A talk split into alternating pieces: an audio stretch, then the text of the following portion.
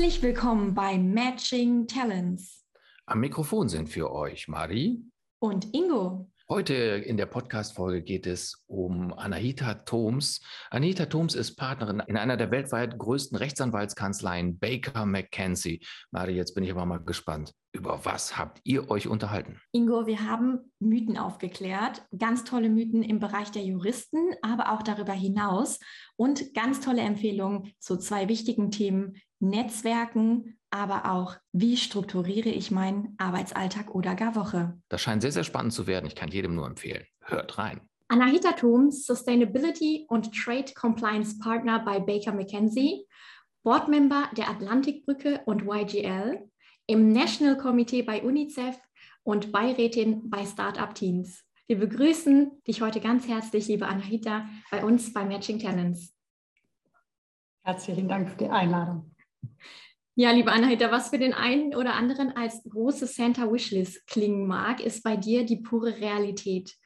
Klär uns einmal auf, was ist dein persönliches Erfolgsrezept für diesen leidenschaftlichen und vor allen Dingen crossfunktionalen Einsatz? Ich würde sagen, neben der Fachexpertise, die man natürlich immer mitbringen muss, ist es sicherlich Leidenschaft und große Einsatzbereitschaft. Ich äh, denke, ich bin ein Mensch, der sehr viel liest, sehr wissbegierig ist und gern über den Tellerrand schaut. Ich äh, glaube auch, dass es wichtig ist, dass man das große Ganze sieht, aber gleichzeitig Liebe fürs Detail. Ähm, ich denke, dass es auch eine Frage der, der, der Fähigkeit ist, sich schnell zu integrieren. Also Du hast ja verschiedene Organisationen genannt, die auch wirklich sehr unterschiedlich sind. Und ich habe mich immer sehr wohl gefühlt, gerade in diesem internationalen Kontext fühlte ich mich immer wie so ein Fisch im Wasser. Das heißt, glaube ich, die Fähigkeit, sich schnell zu integrieren, ist sicherlich ein, äh, ein Punkt, den ich hervorheben würde. Aber es ist natürlich keine Wishlist. Es ist äh, viel Arbeit, äh, sehr viel äh, Engagement. Und ich glaube, es ist immer eine Kombination aus Fachexpertise und persönliche, äh, persönliches Engagement, Leidenschaft. Mhm. Inwiefern stimmt denn der Mythos von allen Juristen, dass das Endziel immer darin besteht, Partner oder Partnerin zu werden? Würde definitiv sagen, das ist ein Mythos. Ich kenne ganz viele Mentees auch von mir, aber auch äh, Kolleginnen und Kollegen, die sagen, das ist überhaupt nicht mein Ziel. Ich möchte eine bestimmte Phase meiner Karriere in der Großkanzlei verbringen, möchte viel lernen. Das ist ja die Lernkurve, das weiß man ja, ist bei uns steil. Und dann möchte ich was ganz anderes machen. Und das ist absolut auch okay. Also erwarten, wir erwarten überhaupt nicht, dass man bei uns startet und sagt, ich möchte gern Partner oder Partnerin werden. Und ich kann dir ganz ehrlich sagen, bei mir war das auch nicht so, dass ich in der Großkanzlei angefangen habe und gesagt habe, ich werde da Partnerin. Ich glaube, das kommt mit der Zeit. Zum einen, weil man selbst dazulernt, weil man beobachtet, aber auch, weil das Feedback dann stimmt und die Mandanten einem gut zureden, die Kollegen an einen glauben. Das heißt, es ist auf jeden Fall nicht so, dass alle bei uns Partner werden wollen. Und die Zahlen sind natürlich auch so, dass ganz viele es nicht leider werden. Was war denn bei dir persönlich der Auslöser, sich für das Jurastudium zu entscheiden? Und wie war auch vielleicht ein Stück weit die Reaktion deiner Eltern auf diesen Karriereweg? Ich, äh, interessant, dass du diese Fragen kombinierst, denn es ist definitiv so, dass es auch etwas damit zu tun hat, worüber wir äh, beim Abendessen beispielsweise diskutiert haben. Also da war das Thema Meinungsfreiheit, Rechtsstaatsprinzip, äh, Pressefreiheit. Das waren Themen, die ganz wichtig waren. Und äh, das heißt, da haben meine Eltern auf jeden Fall einen Beitrag zu geleistet, dass ihre Tochter das studieren wollte. Gleichzeitig ist es nicht das, was meine Eltern eigentlich sich gewünscht hätten. Meine Mutter wollte immer, dass ich Ärztin werde. Das ist das, was sie sich so vorgestellt hat. Ähm, überall einsetzbar und, und auch für die Gesellschaft da. Das heißt, die haben erstmal zögerlich reagiert und haben auch versucht, so äh, ganz äh, zaghaft mich doch zu überzeugen, vielleicht doch Medizin zu studieren. Gerade meine Mutter und mein Vater sah mich eher in der Politik. Das heißt, es war jetzt nicht, juhu, die Tochter will Jura studieren. Das, das klingt äh, super schön, vor allen Dingen, weil Sie es zaghaft versucht haben. Ähm, du hattest aber zusätzlich noch damals den Wunsch, Astronautin zu werden. Konnte man in einigen Interviews nachlesen und nachhören. Was fasziniert dich konkret an dieser Vorstellung? Das muss man sagen, da war ich jünger und äh, hatte noch gar nicht die Vorstellung, was man alles äh, braucht und wie unwahrscheinlich es ist, auch als Astronaut tatsächlich ins All fliegen zu dürfen.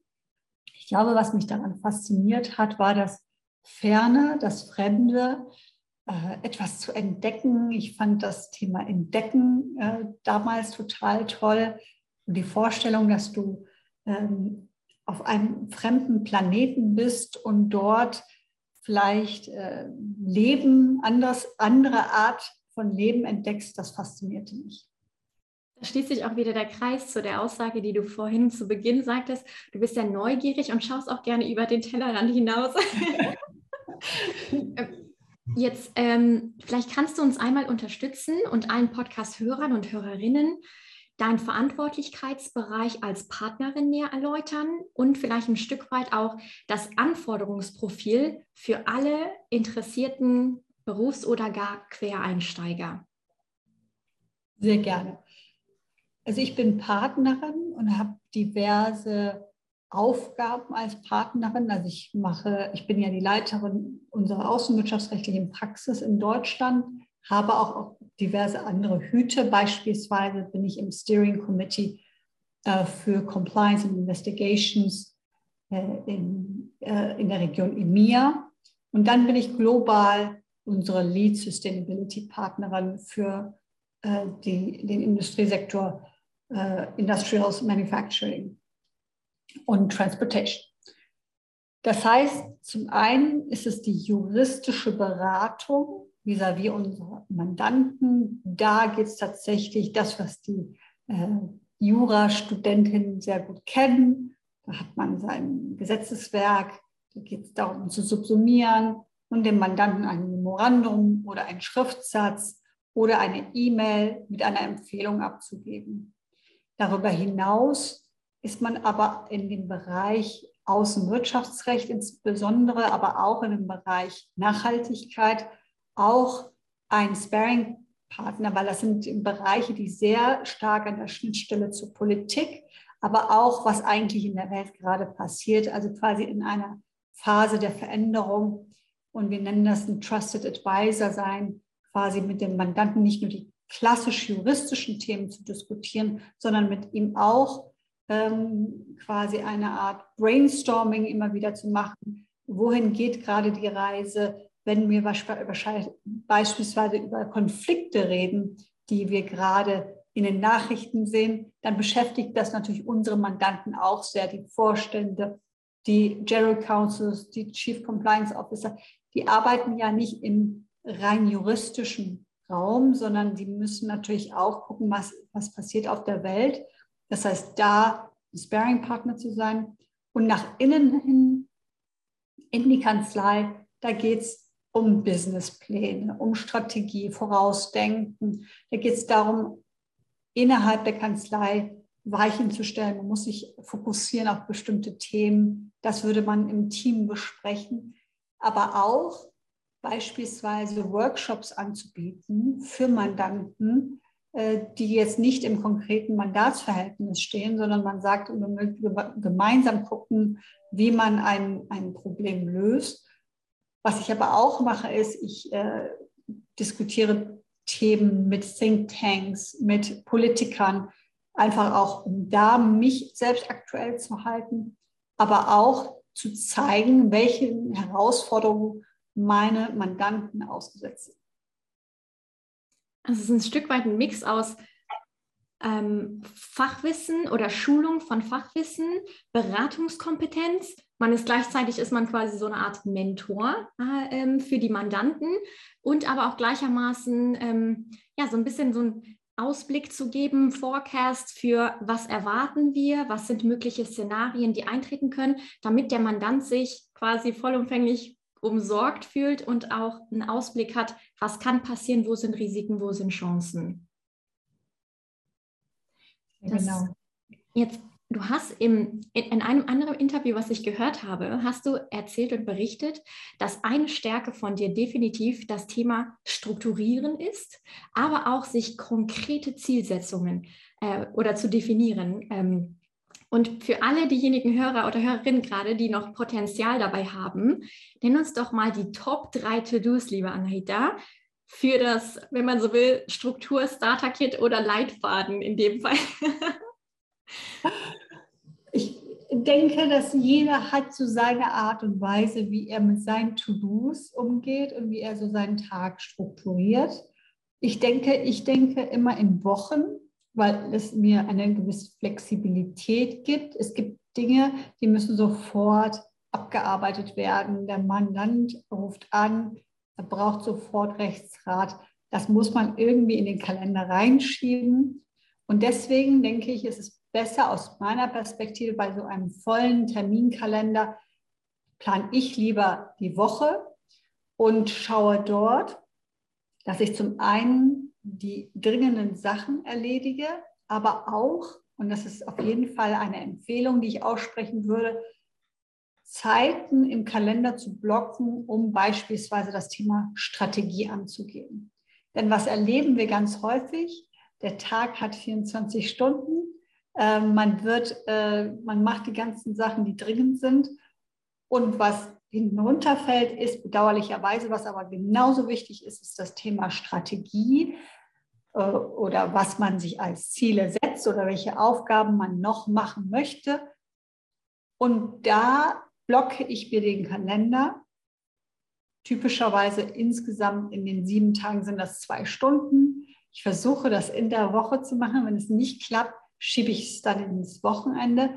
Und da ähm, konzentriere ich mich darauf, nicht Ad-hoc-Aufgaben zu bearbeiten, sondern wirklich vorausdenken, zu überlegen, was möchte ich als nächstes tun, wo möchte ich gerne meine Energie reinstecken. Der zweite Punkt, oder, oder das ist schon fast der dritte Punkt, den ich empfehlen würde, ist ähm, das Thema Lesen. Also was mir auffällt, ist gerade in dieser Welt, wo es ja, sehr schnelllebig ist und ganz viel produziert wird, würde ich empfehlen, dass man bestimmte, ähm, also ich beispielsweise folge äh, HBR, äh, dem World Economic Forum, bestimmten Organisationen zu folgen, bei denen man weiß, dass man hochqualitative Arbeitsprodukte sieht, dann flagge ich mir das in der Inbox und lese es typischerweise in diesen Strategiestunden quer und überlege mir eine ganz konkrete Sache, was ich daraus machen will. Das heißt, das eine ist immer, etwas zu lesen und du bist davon inspiriert. Das andere ist aber einen konkreten Schritt dann zu formulieren. Und ich hoffe, dass das schon mal ein ganz okay Start ist, um zu überlegen, was man so alles machen kann. Okay, das heißt, wir haben die Vorausplanung idealerweise wochenweise. Wir haben das Thema nach Dringlichkeit slash Priorität slash Deadlines zu agieren. Und das dritte Thema, bewusste Zeiteinplanung innerhalb der Agenda oder der Wochenplanung für das Thema strategischer Ausblick oder strategische Ausrichtung, wenn man so will. Nur einmal kurz noch zusammengefasst, damit wir alles wieder zusammen haben. Ähm, du hast aber auch in deinen Interviews die Relevanz vom Thema Netzwerken oftmals hervorgehoben.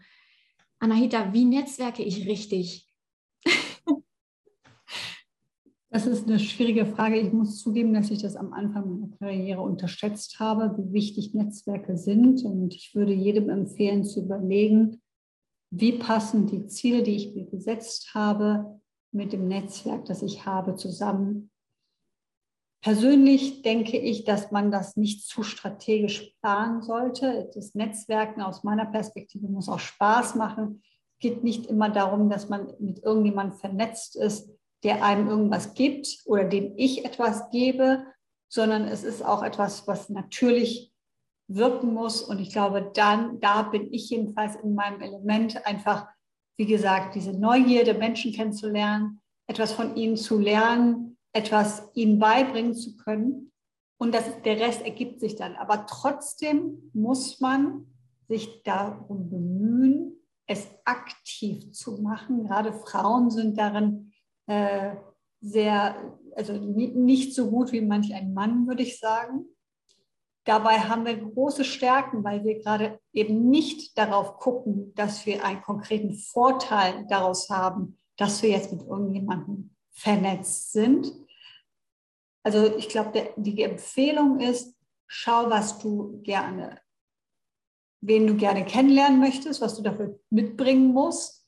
Denk nicht immer an die Einbahnstraße, so nach dem Motto, die bringt mir was oder der bringt mir was und deswegen schreibe ich ihn an, sondern überleg auch, was bringst du, äh, was du anbieten kannst. Und darüber hinaus, es sollte so natürlich wie möglich sein. Ich würde beispielsweise nie jemanden ansprechen, das passiert mir sehr häufig mittlerweile, und sagen, äh, kannst du bitte mein Mentor sein? Ja, also es ist, das ist eine ja, so funktioniert, glaube ich, also nach meiner Erfahrung ein Mentor-Mentee-Verhältnis nun mal nicht, sondern was man da machen muss, ist, man lernt die Person erstmal kennen und schaut, welche Gemeinsamkeiten man hat. Und wenn das jetzt kein formelles Programm ist, muss man einfach diese Gemeinsamkeiten erstmal finden, definieren und dann entwickelt sich relativ natürlich so ein Verhältnis. Rita, du startest keinen Tag, ohne zielgerichtet zu wissen, äh, was du verfolgst oder äh, was quasi deine Endstation ist. Es gibt einen HR-Mythos, der aussagt, Initiativbewerbungen deuten nur darauf hin, dass man nicht konkret weiß, was man will. Angenommen, wir haben Talente, die jetzt gerne bei Baker McKenzie einsteigen möchten. Empfiehlst du es den jungen Talenten, eine Initiativbewerbung zu verfassen? Auf jeden Fall wenn sie genau dahin wollen, wenn sie genau das wollen. Und da ist halt im Moment keine Stelle frei. Wieso sollten die nicht mal ihr Glück probieren und sich ganz konkret aktiv ohne eine Stellenausschreibung bewerben? Es gibt immer wieder Öffnungen in den Großkanzleien, auch bei uns. Natürlich ist es so, wenn wir Bedarf haben, schreiben wir die Stelle aus. Aber vielleicht gibt es in einem benachbarten Bereich, einer Schnittstelle. Also, und wenn ein Kandidat, eine Kandidatin richtig, richtig überzeugend ist, dann findet man wahrscheinlich schon einen Weg, nicht immer, aber doch äh, häufiger. Und ich denke, wieso ist es eigentlich so, dass man sagt, diese Person weiß nicht, was sie will? Im Gegenteil, vielleicht weiß sie ganz genau, wo sie hin will und bewirbt sich dahin weil sie genau das war, will, aber bedauerlicherweise zum falschen Zeitpunkt bei gerade wahrscheinlich zwei, drei andere Leute eingestellt worden sind. Anahita, wenn du uns abschließend eine Hausaufgabe aufgeben könntest an alle Podcast-Hörer und Hörerinnen, ich gehöre natürlich auch dazu, aber auch vielleicht an dein jüngeres Ich für die weitere Karriereplanung. Welche Hausaufgabe wäre das? An mein jüngeres Ich würde ich so vieles sagen wollen. Aber ähm, an, an, die, an die Zuhörerinnen würde ich sagen, schaut nie auf den kurzfristigen Erfolg, sondern was ihr mittel- oder langfristig bewirken wollt. Und das entscheidet ihr ganz individuell unter Berücksichtigung aller Umstände eures Lebens. Und das ist auch richtig so. Also nicht, nicht nur klare Zieldefinitionen, sondern auch Strategieausrichtung, gut planen, präzise planen und dann nachhaltig den Weg gehen. Ganz genau. Und wenn ich mir was wünschen darf, ist, dass diejenigen, die aus ihrer Perspektive erfolgreich sind und es schaffen, auch etwas zurückgeben. Ja, das, das schließt nochmal den Kreis zum Thema Netzwerken. Fokus auf Geben statt Nehmen. Anahita, genau. tausend Dank für diese spannenden Insights von dir als Person und ich hoffe, dass wir uns sehr bald wieder sehen slash hören. Herzlichen Dank für die Einladung. Dankeschön. Das war es auch schon wieder mit deiner neuesten Folge des Matching Talents Podcast. Wir wollen ein ganz großes Dankeschön sagen an alle, die auf iTunes eine 5-Sterne-Bewertung und eine tolle Rezension geschrieben haben, denn damit helft ihr anderen, uns zu finden. Wenn du Anmerkungen oder Fragen an unsere Interviewgäste, an unseren Fachanwalt für Arbeitsrecht oder an uns hast, schreibe uns eine Nachricht über Instagram unter Matching Talents Podcast. Denn wir bringen Talente zusammen.